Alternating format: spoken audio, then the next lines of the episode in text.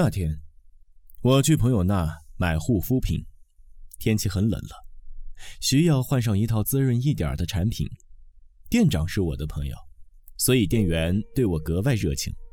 结了账我没走，等着我那朋友下班一块去吃饭。他比我大两岁，五年前我就认识他，那个时候他刚来这个店里工作。我也是因为他对顾客比较负责，所以也就一直在用这个店的化妆品。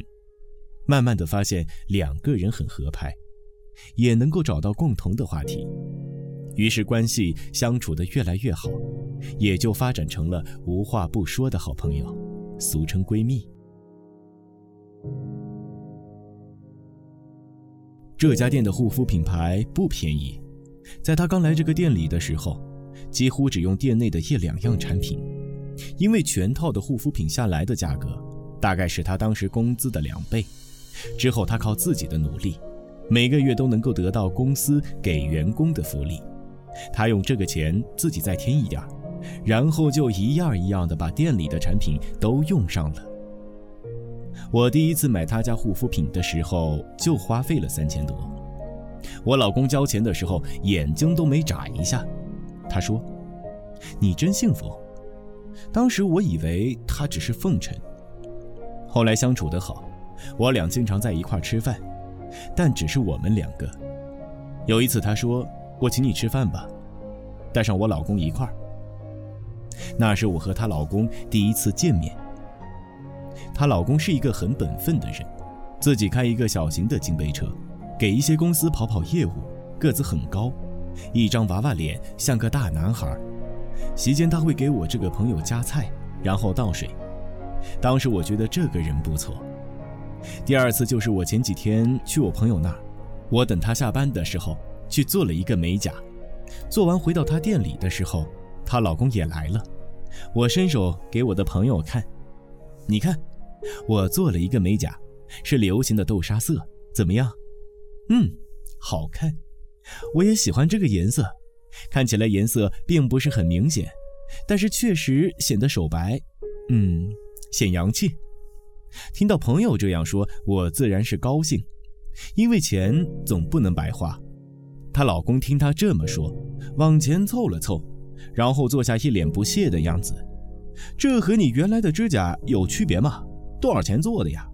一百五。我说，啥？这么贵？而且根本也不明显，花这份钱还不如买点菜。我只回了他一句：“如果你什么都嫌贵，别人就会嫌你便宜。”虽然我嘴上不服软，但是听他这么一说，我似乎觉得我这个钱花的好像真的不是那么值得。我问我朋友：“是不是真的不好看？是不是有点贵了？”我朋友说。你别听他在那瞎说，女孩子活得精致一点没毛病。可是就是因为他说的这句话，我总是平白无故的把手缩进衣兜里，特别害怕再遇到这样的人，对我的指甲指指点点。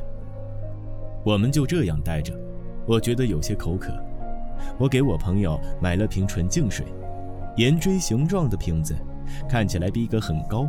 她老公问我。你买这水干啥呀？我说给你媳妇儿喝呀。你可别给她喝，喝惯了我可买不起。这水得多少钱呢？看着不便宜了。不贵，才六块钱。我以为这个价格完全对得起这个高大上的瓶子。我以为他会说，原来并不贵。可是他的回答还是又一次的打击了我。我的妈呀，一瓶矿泉水六块钱！那超市里的一块五的水，我喝着也挺好的呀。你们这种人呐，说实在的，若不是因为我朋友的原因，我真的可能要怼他几句。可是就算我说赢了，又能怎么样呢？关上门，人家是一家人，我到底是个外人。其实也就是这样一句嫌贵的话，不论你买什么，他也就是这样一句话，就会让人非常不爽。后来我朋友说，他习惯了。买什么都嫌贵，可能也是他真的挣得少。其实他挣的工资还没有的朋友多，但是一个大男人，即便是这样，他也应该站在我朋友的角度去思考问题。他有没有想过，他的话一说会让他的朋友感觉是多么的尴尬？而在外人的眼里，她嫁的男人什么都舍不得给她买。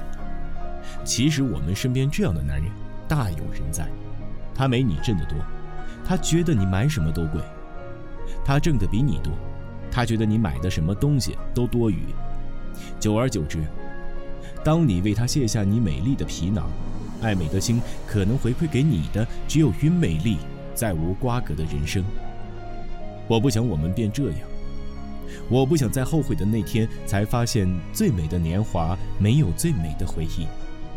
所以，女孩们、女人们，岁月如梭，除了取悦自己，你不必为任何人而活。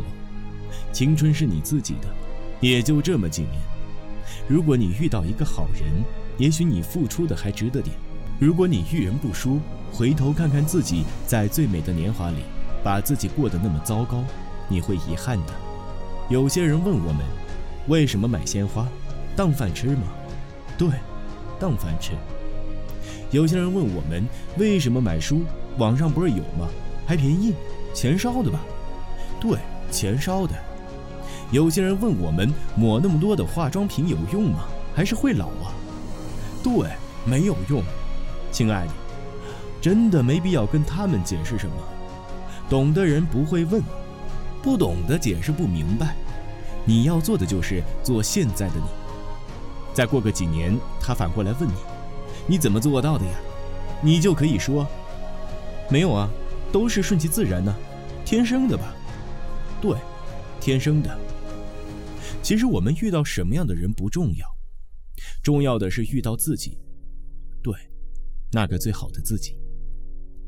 靡靡之音，感谢您的收听，下期再会。用聆听解决问题。用聆听乐享生活，用聆听看安顺故事，用聆听听安顺猎鹰微信调频 FM 三零三三。